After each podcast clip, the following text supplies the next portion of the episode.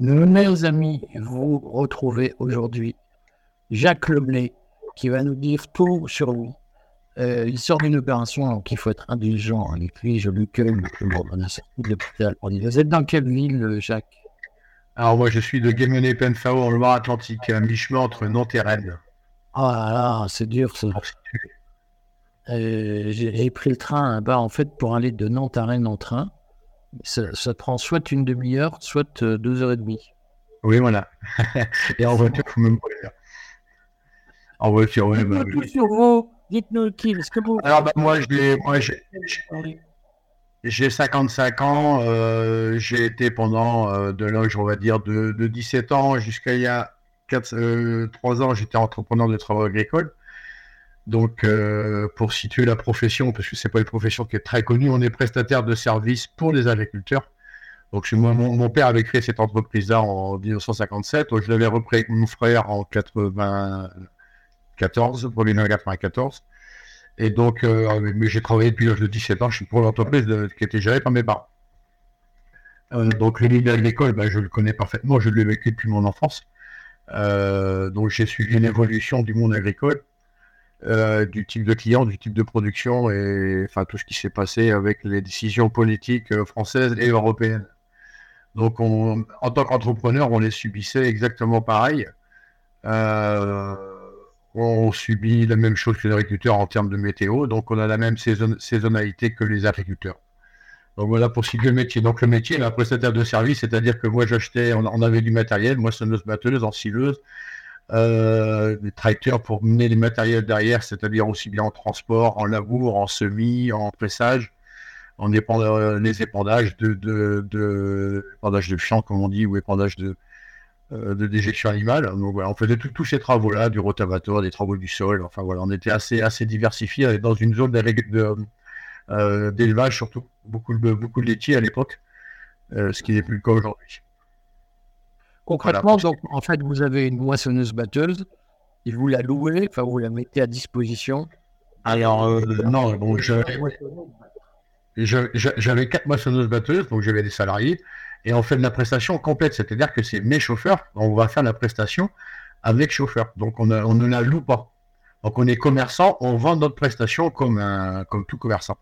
Donc euh, on moissonne, euh, on moissonne, on laboure, on fait enfin on fait les pressages, mettons par exemple de big baller ou de grande valeur à la botte. Enfin il y a des, tarifications à l'horaire, des, des, tarifications à, l'unité. Et euh, mais on est donc on faisait tout mais on les faisait la, la, station de A à Z, c'est-à-dire que on fournit le gasoil, le matériel, le chauffeur. Et donc j'avais j'avais comment? C'est qui vos clients? Ah bah c'était alors, 95% de ma clientèle, c'était des agriculteurs.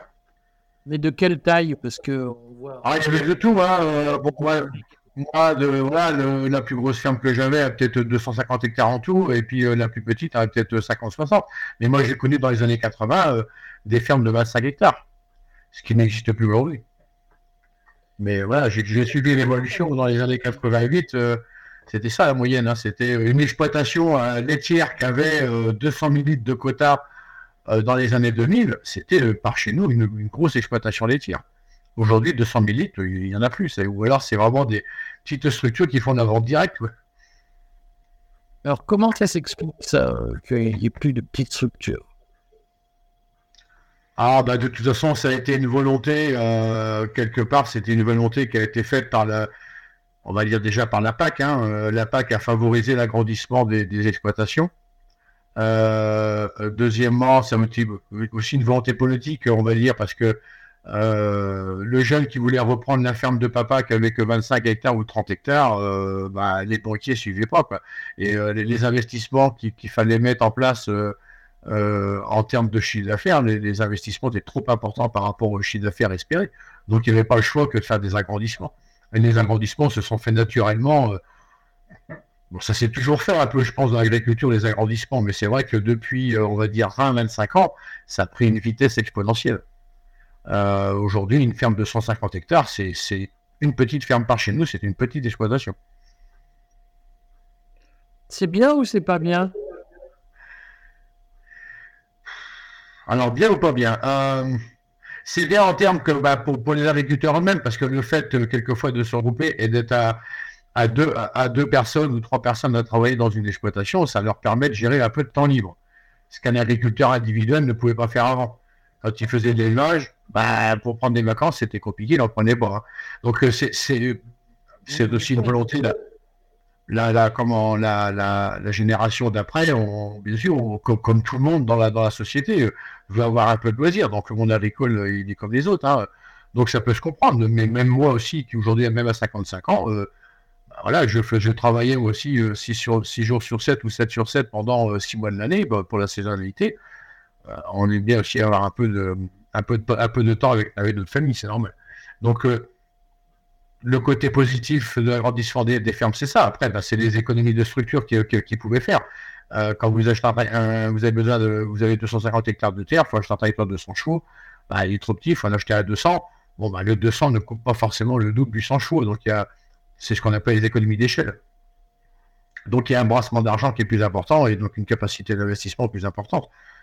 Euh, voilà. Et puis, techniquement, euh, ben, il, y a y a beaucoup de choses qui se sont, il y a des travaux qui se sont simplifiés, hein, euh, au niveau des bâtiments, au niveau des salles de traite, au niveau.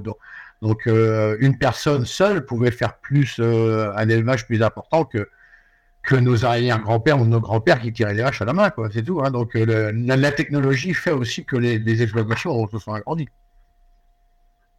C'est quoi les inconvénients de, de, de phénomène d'industrialisation? Parce qu'en fait, ce que vous décrivez, c'est l'industrialisation en agriculture. Alors euh, non, non. Là, ce que je vous ai décrit, c'est l'agrandissement des exploitations. C'est pas forcément l'industrialisation.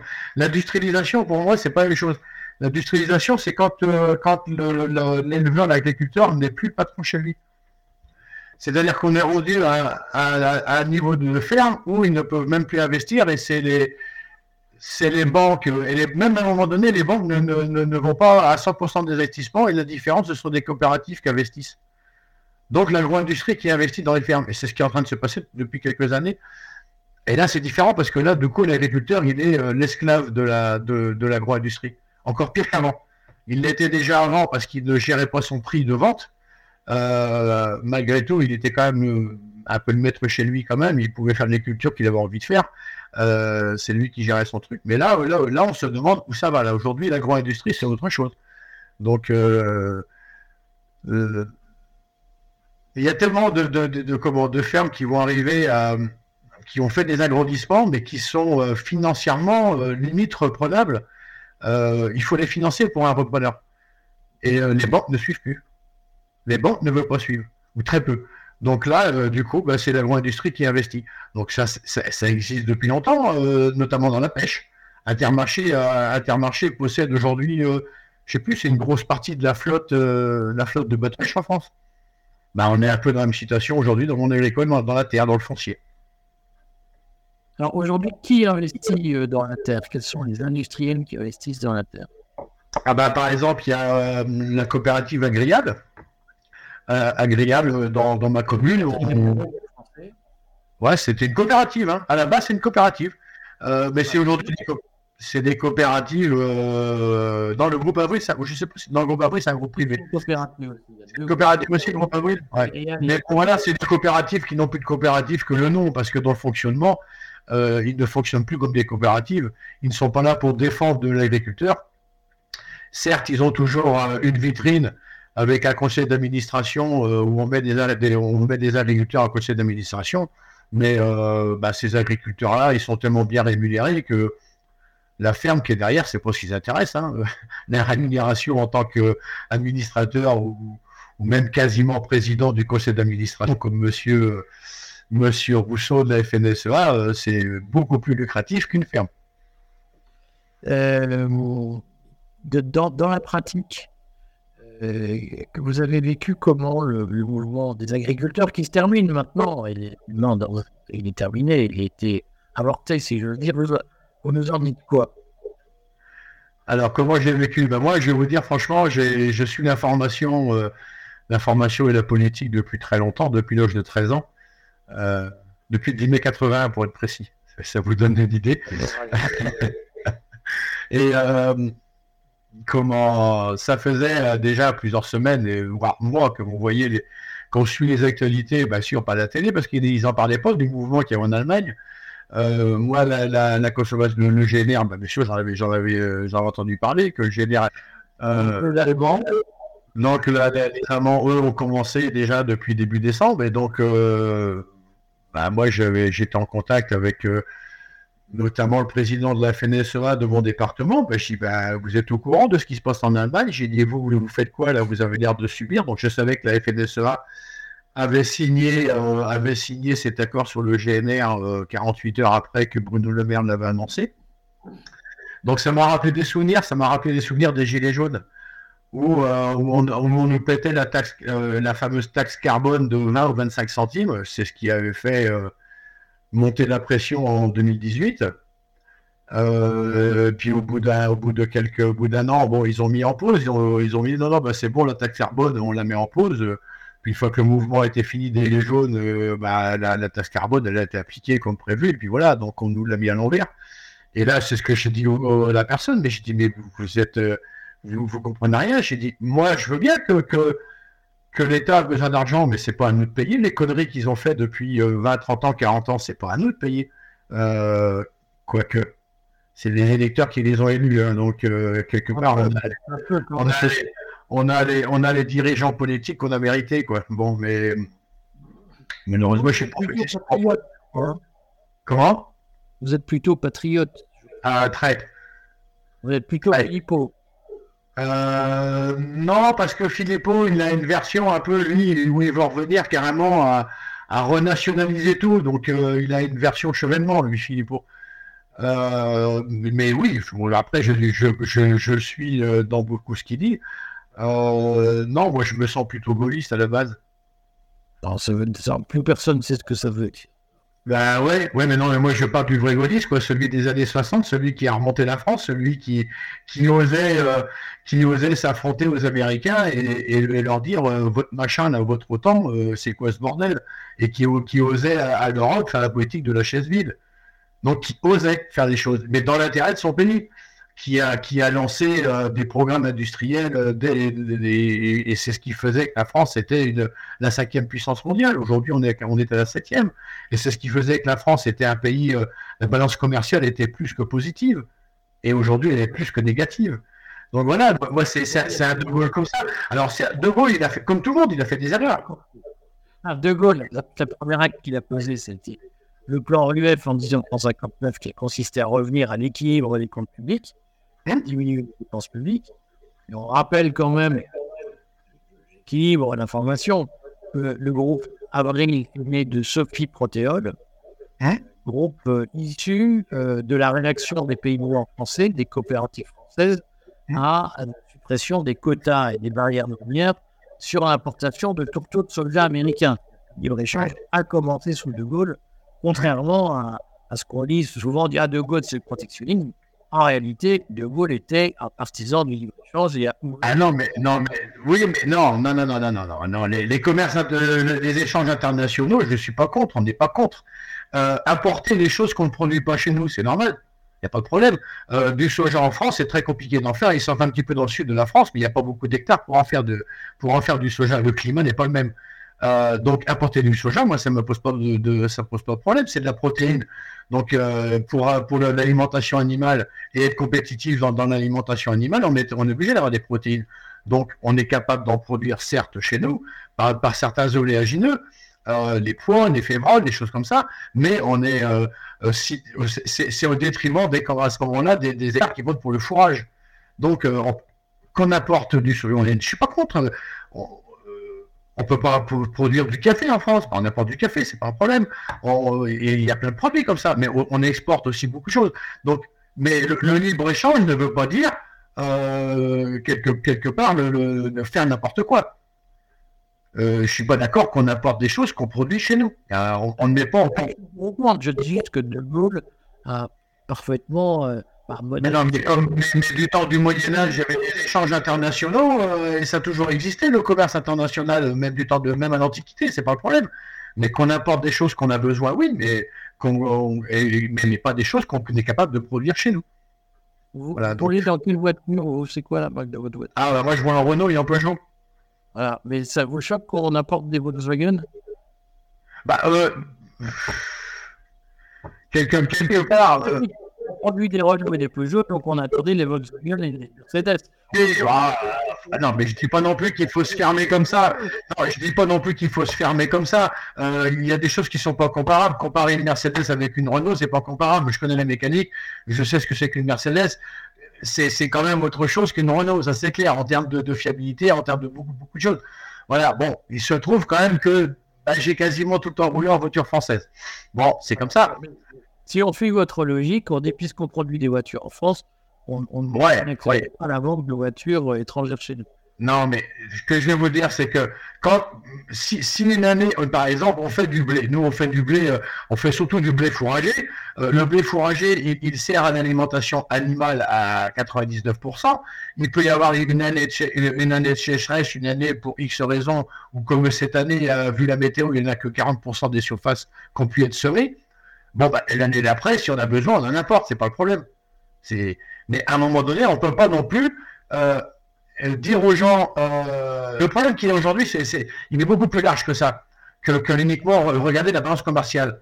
On est en train de, de, de, de d'enlever des hectares de cultures euh, qui étaient des cultures fourragères pour des élevages. Donc, on, euh, on est en train de les enlever pour, pour, euh, et on, on incite les agriculteurs à faire des méthaniseurs, par exemple. Donc, tous les hectares de terre qui vont être mis pour alimenter un méthaniseur, un méthaniseur, c'est une panse de vache. Hein. C'est le même principe qu'une panse de vache. Donc, alors, on était, embêté pour récupérer le méthane dans le cul des vaches, donc on s'est dit, on va, on va faire un, on va, on va faire que la panse et avec une bâche dessus, on récupère le gaz. Donc, les hectares qu'on va mettre à alimenter ces méthaniseurs ne seront plus à l'alimentation animale ou humaine. Donc, et en contrepartie, ah ben on va aller chercher euh, du poulet au Brésil, euh, euh, au Chili, et des moutons et du lait en Nouvelle-Zélande. Attendez, il est où le gars écologique là? On n'arrête pas de nous parler du carbone et du CO2, et là on, fait traverser la planète à des choses pour que nous on produise du gaz chez nous. Non mais on a, franchement, le slogan, le slogan depuis deux mois en marchant la tête, là il est complètement d'actualité mais c'est pas d'aujourd'hui, ça existe, ça fait déjà quelques années ce que qu'on est en train de mettre ça en place. Donc le libéralisme à outrance, le mondialisme à outrance, il y a des limites. Est-ce que vous, alors, moi, je sais pas ce que c'est que le mondialisme mais moi, ce que je vois, c'est de l'étatisme. C'est-à-dire, à un moment donné, qui et pourquoi, qui dit aux agriculteurs, euh, faites des méthaniseurs, et pourquoi on le dit? Pourquoi on dit aux, aux agriculteurs, arrêtez de faire euh, telle production et faites plutôt telle autre? Qui le dit et pourquoi on le dit? Bah, le calcul est facile à faire. Moi, j'ai un ami à côté, de moi qui a un projet de méthaniseur. Quand, euh, quand euh, j'ai comment JRDF vient les voir en leur disant on vous fait un contrat de 20 ans, euh, on vous garantit un prix du gaz de temps. Et quand le mec il fait son calcul et qu'il voit que plutôt que de, valoriser son hectare de maïs à, à 1000 euros ou 1500 euros l'hectare, il va, il va le valoriser à 2000, 2500. Bah, il se pose pas la question. Il dit c'est bon, il dit j'ai besoin de m'emmerder à faire de l'élevage à être 7 sur 7 à surveiller mes animaux. Euh, je, mets, je mets un bouffé dans le méthaniseur de tous les deux jours, et puis juste à surveiller. Et je valorise de quasiment 30% euh, de plus ou 40% de plus mon hectare. Donc, c'est bien une volonté politique de faire chuter les prix agricoles pour, pour que la valorisation est meilleure sur des productions d'énergie plutôt que des productions alimentaires. Donc, c'est une volonté de l'Europe. Mais est-ce que euh, les prix agricoles chute par la volonté de quelqu'un, c'est parce qu'au fond, il y a beaucoup de production dans le monde, et puis il y a des producteurs qui, payent, qui produisent moins cher qu'en France, et donc, du coup, ça coûte moins cher. Bah, le, le, le, prix, le, prix chute euh, des productions agricoles parce qu'on importe des produits qui viennent d'autres pays qui sont moins chers, et en plus, on, on enlève les taxes douanières. Donc, effectivement, euh, euh, comment alors, un Chilien, euh, je ne connais pas le salaire des le, salaire moyen des Chiliens, des Argentins ou des Brésiliens, mais euh, il n'est pas au prix de, la main d'œuvre française. Le coût de production au Brésil n'est pas le même que chez nous. Là-bas, ils ont des élevages de 50 000 têtes. Ils ont 50 000 têtes qui sont quasiment dans un espèce de, de, de désert où il y a juste un fil électrique pour les garder. Ils n'ont pas besoin de faire des bâtiments pour les mettre à la, si à l'abri du soleil. Donc ils mettent juste euh, des toits. Ils n'ont pas besoin de chauffer. Enfin bref, ils ont, ils ont un coût de production qui est, nettement inférieur aux autres. Et ils n'ont aucune norme environnementale qui leur met des bâtons dans les roues. Bon, ben, qu'est-ce que vous voulez? Le, le, coût de production, il est tellement bas que par rapport à nous, que voilà, c'est des, des, grandes parcelles énormes. Ils, ont, ils sont en train de déboiser l'Amazonie pour aller faire des hectares de soja. ils vous pètent des, milliers d'hectares en peu de temps et ils s'en foutent du rendement parce que voilà, ça se récupère sur la surface. Et voilà, ils ont un coût, et ils n'ont aucune traçabilité. Ils sont incapables de vous dire dans, dans le bateau si c'est un maïs. Ils mélangent tout, des maïs OGM ou non OGM, tout est mélangé, on n'en sait strictement rien. Il n'y a aucune traçabilité. Donc, euh, là, Vos propositions là-dessus, c'est quoi? Alors, euh, pour sortir de cette situation, puisque en même temps, on voit, on a eu quand même sur les routes, euh, l'essentiel des barrages est intervenu dans le sud de la Loire. C'est-à-dire que les, alliés du Nord, manifestement, ne vivent pas euh, la même réalité que les petits producteurs ou des moyens producteurs du sud de la Loire. C'est quoi la situation, la solution aujourd'hui pour sortir de ça la solution, bah, la, solution, c'est d'abord d'arrêter de, cette folie au niveau de l'Europe sur les, sur les accords de libre-échange. C'est la première chose à faire. C'est-à-dire qu'il faut faire comme les Américains et les Chinois. C'est une forme de protectionnisme. C'est ce qu'ils font, les Américains et les Chinois. Donc euh, pourquoi, pourquoi nous, on est, on, est l'hôtel des courants d'air? L'Europe, c'était le courants d'air. Donc, euh... qu'est-ce que vous dites aux industriels qui disent, mais nous, les accords de libre-échange, ça nous intéresse pour développer nos marchés? Attends, excusez-moi, je n'ai pas compris. Aujourd'hui, vous avez des, industriels, par exemple les producteurs automobiles, qui disent nous, on veut des accords de libre-échange, qu'on a besoin de développer des marchés pour faire tourner nos usines et ne pas faire de chômage. Qu'est-ce que vous leur répondez? Vous leur dites ah bah non. Bah, bah je ne sais pas comment, comment, comment ils faisaient avant pour vendre des voitures. Ils faisaient comment avant? Ils sont dans une course à, à l'élargissement mondial en permanence. Euh, non, ouais, mais c'est, s'ils si, veulent plus gros que gros, euh, bah, ça veut dire, à force de grossir, à un moment donné, ils deviennent impotents, et puis ils sont tellement impotents qu'ils peuvent bouger de place. Enfin, je sais pas, moi, euh, je vois pas pourquoi nous, on, on met la, la, la valeur d'ajustement, c'est l'agriculture, quoi. C'est ça que ça veut dire. Donc, on joue sur l'agriculture, ça, ça serait la, la variable d'ajustement. Ah non, moi, je suis pas d'accord. Je suis pas d'accord. Ils ont qu'à se battre sur leur technologie, les constructeurs de voitures.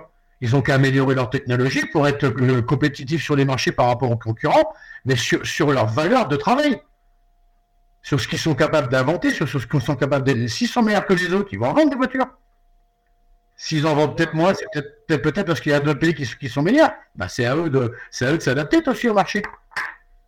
Une voiture, c'est pas un hectare de blé. Hein. Un hectare de blé, on, travaille avec du vivant. Pour entendre que vous dites, bah, les constructeurs automobiles, il faut qu'ils s'adaptent au marché. Donc, bah, les agriculteurs aussi doivent s'adapter au marché. Il n'y a pas de raison. Ah non, mais non, mais il y a une grosse différence. Un produit agricole, non, non, non, euh, on ne peut pas adapter un produit agricole comme on adapte une voiture ou, ou la fabrication, je ne sais pas, d'un ordinateur. C'est complètement différent. La, avec l'agriculture, on travaille avec du vivant. On travaille avec la météo. Donc d'une année sur l'autre, c'est pas comparable. On ne peut pas anticiper. Euh, on, ne sait pas le temps qui va faire six mois à l'avance. Quand un agriculteur il sème son blé au mois de novembre, il, est incapable de vous dire au mois de, juillet prochain, il va faire 100 cantos, il va faire 60 cantos. Il ne sait pas combien il va mettre d'engrais ou, combien de fois il va falloir qu'il aille le traiter, le désherber, ou mettre un fongicide parce que le blé est malade, parce que la météo du printemps est humide et donc ça favorise les maladies. Donc est-ce qu'il va faire un fongicide, deux ou trois? Il ne sait pas. Donc son coût de production, il ne le connaît pas d'avance. Son coût de production, il ne le connaît qu'au moment une fois qu'il a récolté. Donc, euh, on ne peut pas comparer l'industrie enfin l'industrie, on va dire, euh, traditionnelle de fabrication d'objets et euh, l'agriculture. C'est deux produits différents. Alors, ça vient, nous voilà. Enfin, j'ai pas trouvé, c'est pas grave. Alors, donc, on va où? Donc, pour en revenir là, donc, ce que je vous disais, on ne peut pas comparer des, productions qui travaillent avec, avec du vivant avec les autres productions d'objets, et ainsi de suite. Enfin, c'est pas la même chose, quoi. Donc, euh, moi, je, je, comprends pas comment que il peut y avoir une spéculation comme ça euh, sur les produits agricoles, parce que finalement, ce n'est que de la spéculation, euh, et au détriment, au détriment du producteur. Et, du consommateur, parce que si on prend la chaîne, le producteur, là-bas, vous savez, le, libre-échange, le libre-échangisme et ce mondialisme, les seuls qui sont cocus dans l'affaire, c'est le consommateur et le producteur. Entre les deux, euh, l'agro-industrie en 2023, marge nette moyenne, 48,5%. Alors vous savez, quand on entend parler de la, grande distribution qui font des marges de 2%, à mon avis c'est plus que ça, mais bon, euh, l'agro-industrie est à 48,5%. Donc c'est pas c'est pas au consommateur de payer plus cher pour avoir un produit de français de bonne qualité. C'est pas au consommateur. C'est à l'agro-industrie, je suis désolé de bah, peut-être un petit peu de jouer le jeu, peut-être d'avoir une attitude un peu plus gaulienne. Oui. Alors, moi, je pense que la sous de Gaulle, en France, il y a une grande préférence parce que les salaires étaient très bas. Les et sous tout le Gaulle, jusqu'en 68, les gens travaillaient beaucoup pour des petits salaires. Ça fait partie des mythes gaullistes de on vivait bien et on sacrifiait la participation. Tout ça, c'est du tout beau. De 58 à 68, les gens travaillaient 48 heures semaine, avec 3 semaines de congés payés. Il y avait des salaires extrêmement bas. Donc, euh, il faut rétablir les faits historiques.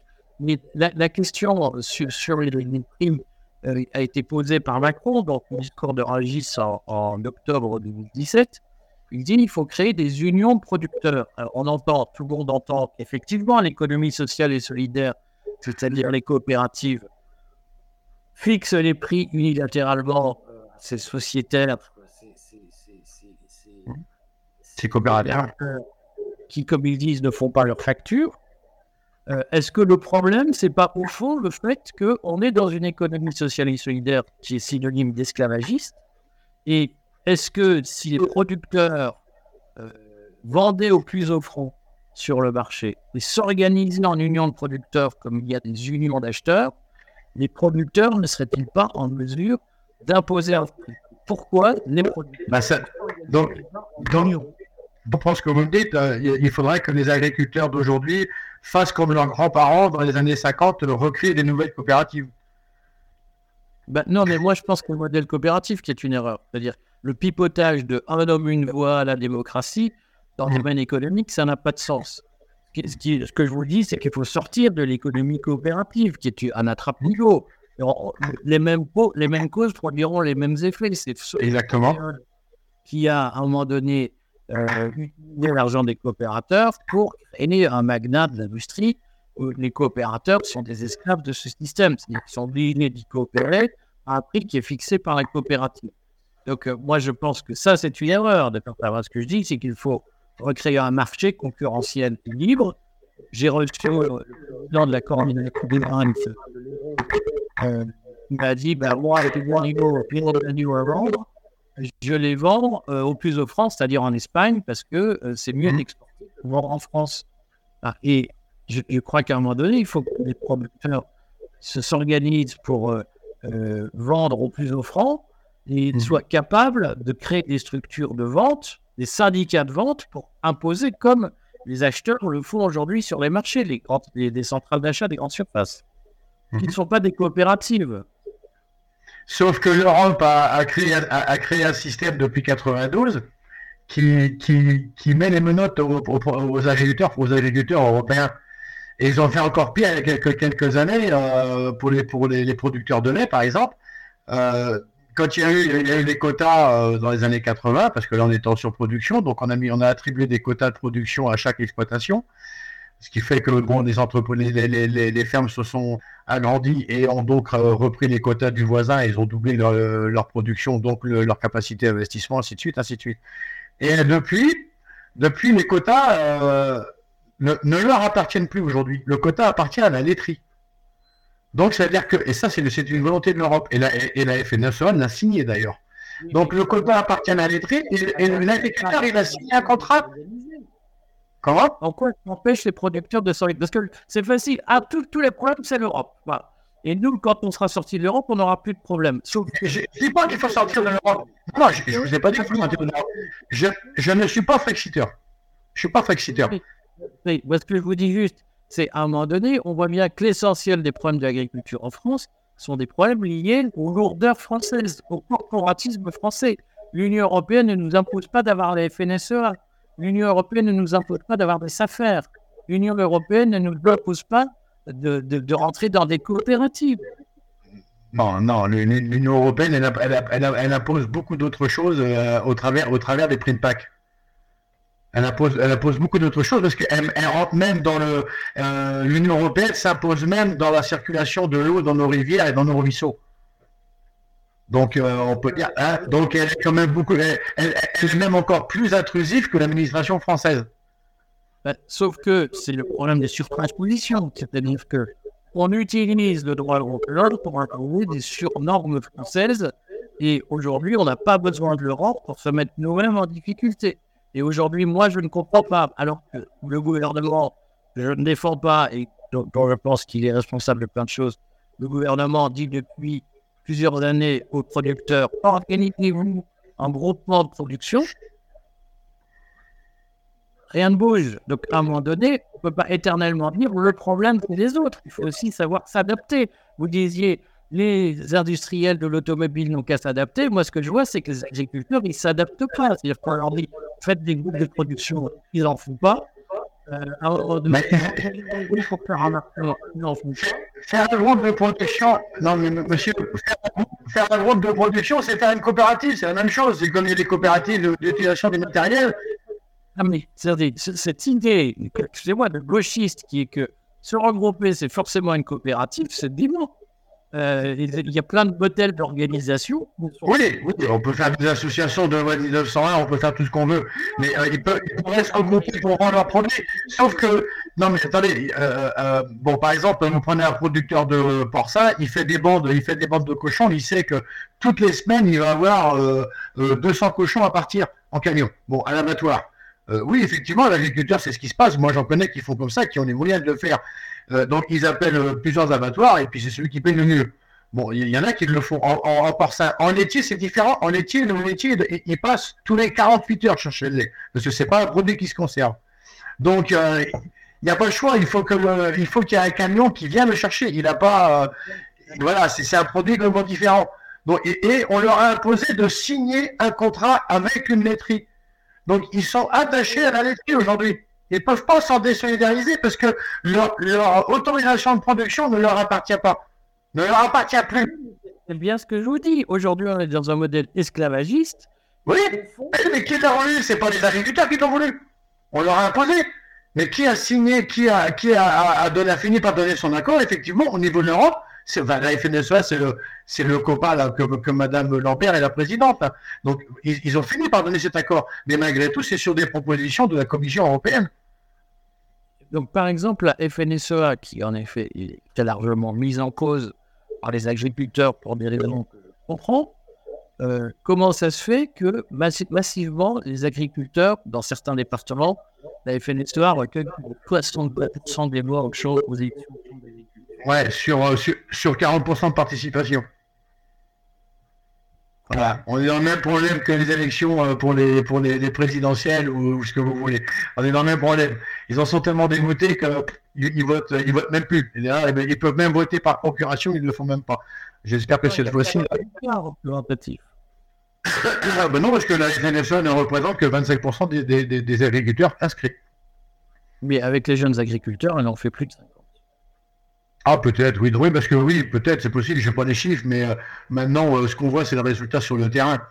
Euh, donc, sous prétexte de, sous prétexte de, libre-échange et de, et de, de transition écologique, on est en train de faire imposer des choses à l'agriculture française qu'elle n'a pas les moyens d'imposer, et que d'autres, dans d'autres régions du monde, ils ne se posent pas la même question. Nous, nous, chez nous, en France, on veut faire plus blanc que blanc.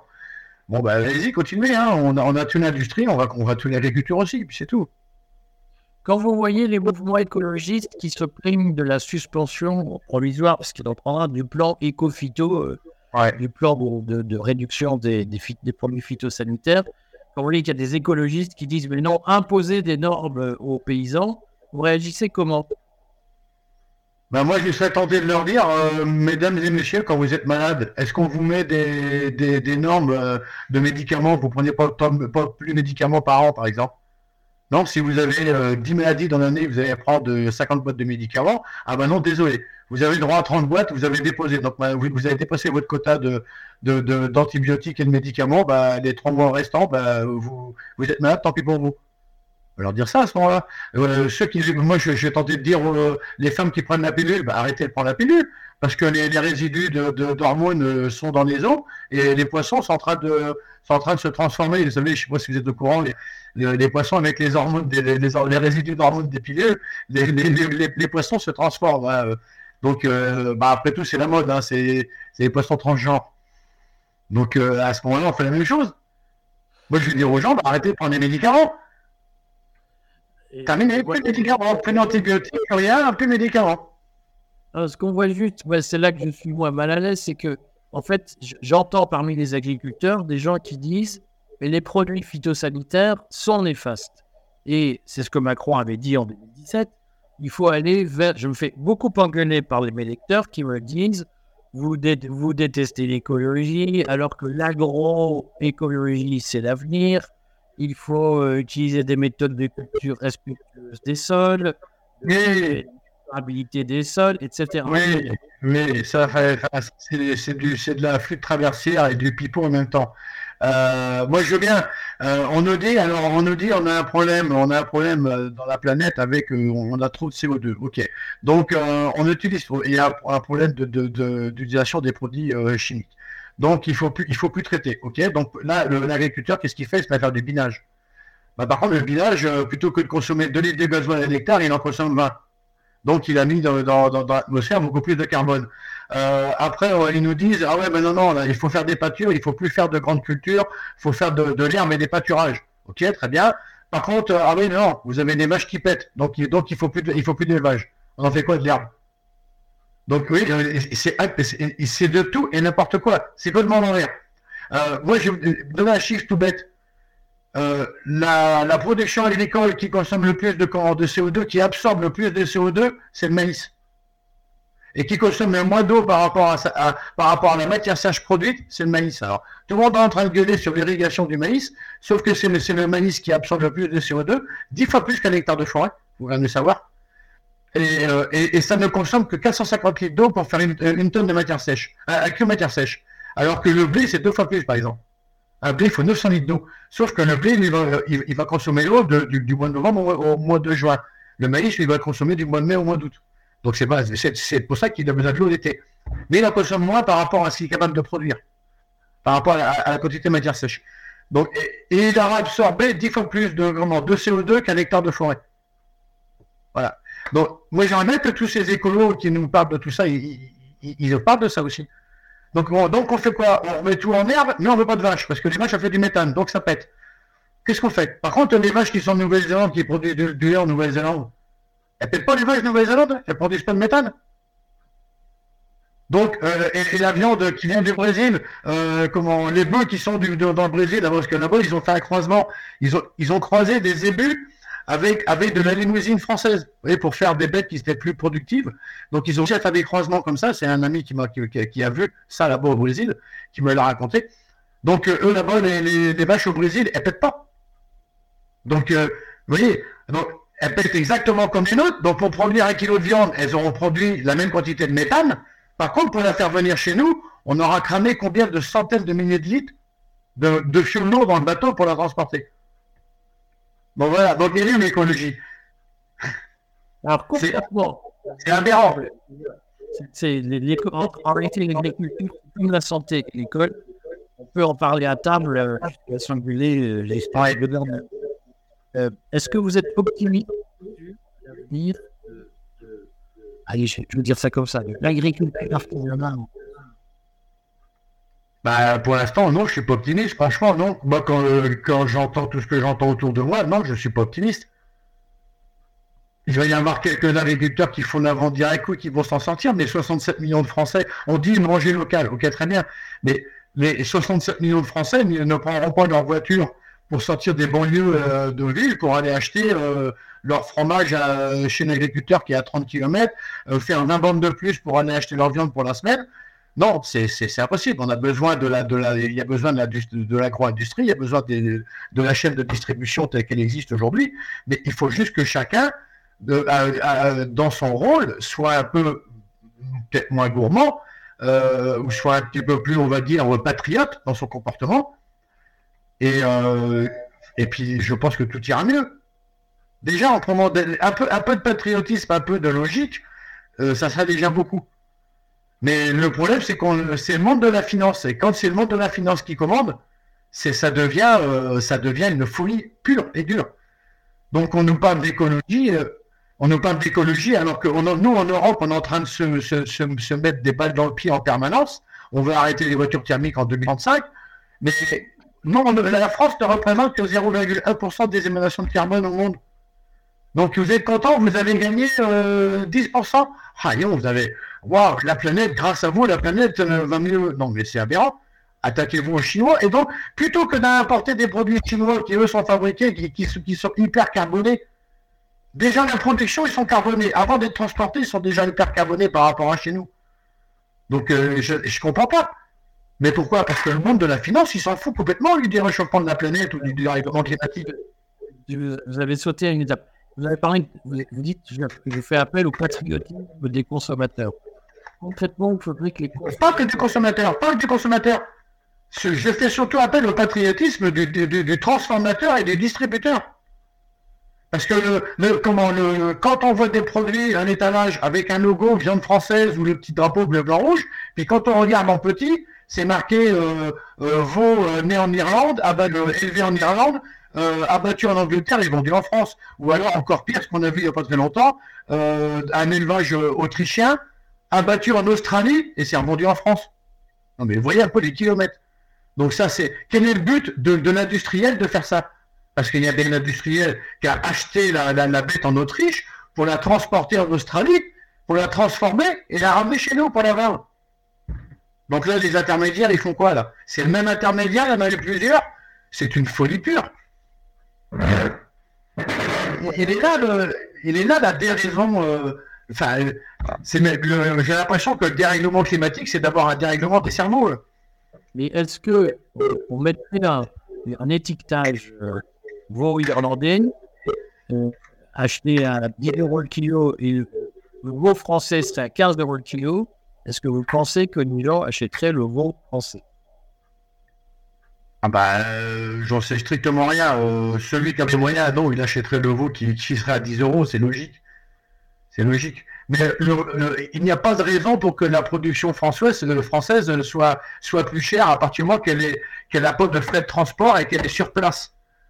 Donc, euh, je suis désolé, le transport, qu'on ne dise pas que je sais ce que ça coûte un camion. Un camion, euh, un camion de, 30 tonnes de charge pour traverser la France, c'est 1000 euros. Donc, moi, je veux bien 20 tonnes de camions qui prennent quand même 1000 euros de plus. Le, le prix, il est quand même là. Donc, pour faire venir un, euh, de la viande qui vient du Brésil ou d'ailleurs, il y a quand même, euh, faut quand même pas raconter de conneries. Je, travaille au port de Montoir, je fais un petit peu de transport au port de Montoir, donc je vois bien les bateaux de soja qui arrivent. Je sais, que je, enfin je sais, j'entends les chiffres de ce que ça coûte un bateau à quai pendant une semaine pour décharger. C'est des milliers d'euros. Donc euh, quand on ne dit pas que le transport ça coûte rien, c'est pas vrai. Donc ça veut dire qu'à la base, le produit, il est bradé. J'aimerais bien aller voir les agriculteurs au Brésil, au, au Chili, de quoi ils vivent ces gens-là? Comment vivent ces gens-là? Est-ce qu'ils ne sont pas exploités aussi à la base, encore plus que nous? Ça peut être bon à voir aussi, parce que je ne sais pas. effectivement, c'est difficile de tout concentrer dans quelques critères. Si je prends l'exemple Beaupresse, vous êtes à Bordeaux, l'Espagne proche que, que, que, Carpenter. Pareil, hein.